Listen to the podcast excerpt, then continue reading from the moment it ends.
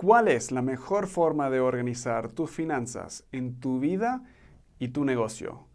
Bienvenido a Tips de Liderazgo, consejos diseñados para ayudarte a generar más ingresos, motivar a tu gente y avanzar tu carrera y tu liderazgo. Yo me encuentro con pocos líderes y emprendedores que tienen sus finanzas bien organizadas. Ahora, lo que más te recomiendo es tener un contador, un asesor fiscal que te esté ayudando con todos los detalles y toda la organización de tu negocio, porque cada país tiene reglas distintas, leyes distintas, así que no te puedo dar consejo a ese nivel. Pero los consejos que te quiero dar en este video sí los puedes incorporar, yo creo, en, casi cualquier país que estés. Ok. Um, el error más clásico que hay, con, en especial con emprendimientos y empresas más pequeñas, es uh, que solo tienen una cuenta bancaria. O sea, están mezclando la cuenta personal con la cuenta del negocio y no hay claridad si se tiene que pagar una cuenta, lo sacan de acá o es es muy confuso. Entonces, esto lo que genera es dificultad a nivel de, cuánta ganancia tienes, de dónde vino el gasto, dónde fue el dinero, no tienes controles y es especialmente difícil al, momento de tener que pagar impuestos o, o, expandir y proyectar ganancias a futuro. Yo recomiendo no tener solo una cuenta, ni tampoco dos cuentas, sino tener cuatro cuentas bancarias. Ahora, esto viene de un libro eh, que se llama acá, en algún lado, el de Profit First, de Mike McAlowich. No sé cómo pronunciar su nombre, pero te puedo dejar el link al libro. En español sería Ganancia Primero, y no sé si está en español, pero son cuatro cuentas distintas cuatro cuentas bancarias distintas. Ok, la primera cuenta es la de operación del negocio. Y esta sí es bastante sencilla. Es la cuenta de donde pagas todos los gastos ah, del negocio, todo lo que es operación general y salarios. O sea, pagas todo de esta cuenta general. Después de eso tienes eh, la, tu cuenta personal. Y esto sí, si solo vas a tomar y crear dos cuentas, y lo voy a decir de nuevo al final de este video, uh, tenés que separar estas dos. Deberías tener tu cuenta de negocio y tu cuenta personal. Y es importante, especialmente si eres un emprendedor, deberías decidir un sueldo que el negocio te está pagando. Y ahí sacas dinero de la cuenta de operación del negocio y lo corres a tu cuenta personal. Deberías estar un salario, repito. O sea, esto es importante en todo sentido, porque si no haces esto, mm, es muy difícil organizar tus finanzas personales. Sé que hay momentos que es difícil, donde hay meses que hay mucho y hay meses que hay poco. Yo digo, encontrar un promedio e ir ahorrando. Si es un mes con mucha ganancia, eh, no te pagas ese mes el mismo nivel y lo recuperas. O sea, el próximo mes, cuando es bajo, usas lo del mes pasado para aparte. Eso capaz es otro video. La clave acá es tener dos cuentas separadas. Luego hay una tercera cuenta que yo recomiendo crear, que esta es específicamente para los impuestos que vas a tener que pagar. Todo país cobra impuestos. Eh, y si encuentras un país, estás en un país que no cobra impuestos, avísame y me mudo ahí. Ah, hay un dicho en, en español Perdón, hay un dicho en Estados Unidos que dice, en este mundo no se puede decir que nada es seguro, excepto la muerte y los impuestos.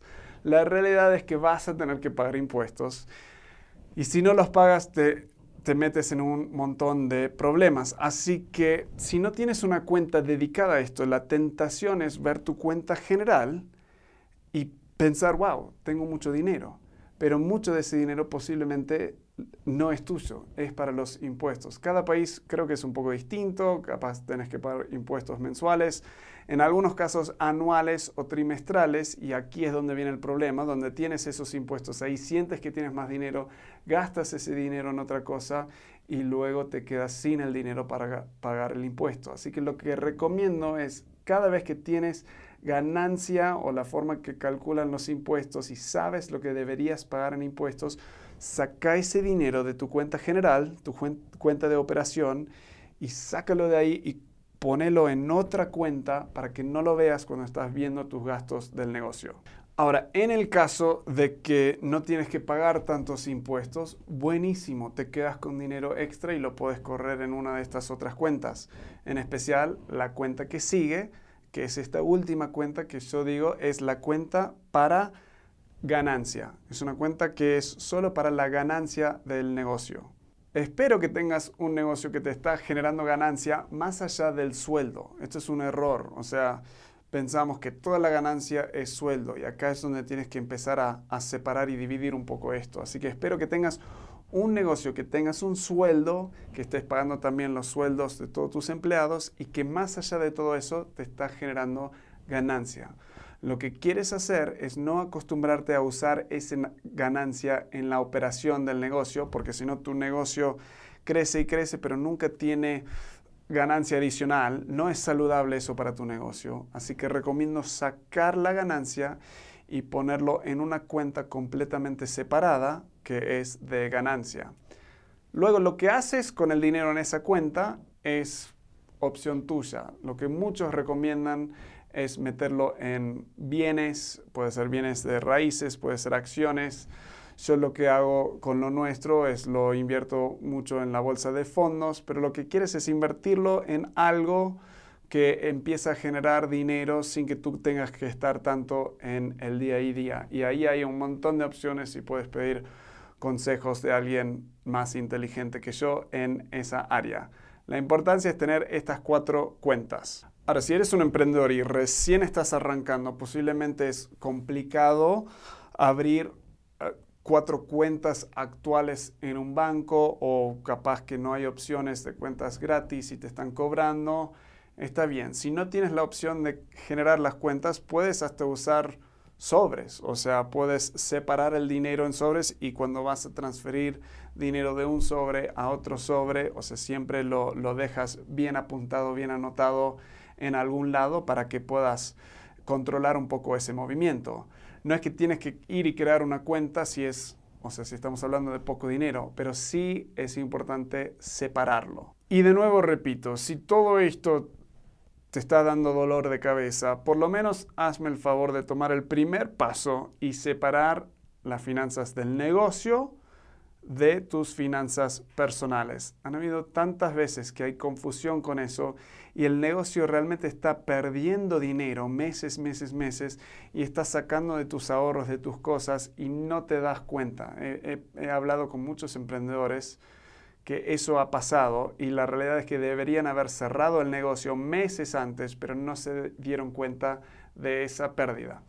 Si estás viendo este video y sigues viéndolo aún no siendo un emprendedor, si no eres emprendedor, tienes un trabajo, lo que te recomiendo a ti, lo que yo hice hace años, hace años atrás y lo sigo incorporando ahora, es con mis finanzas personales los separo aún más.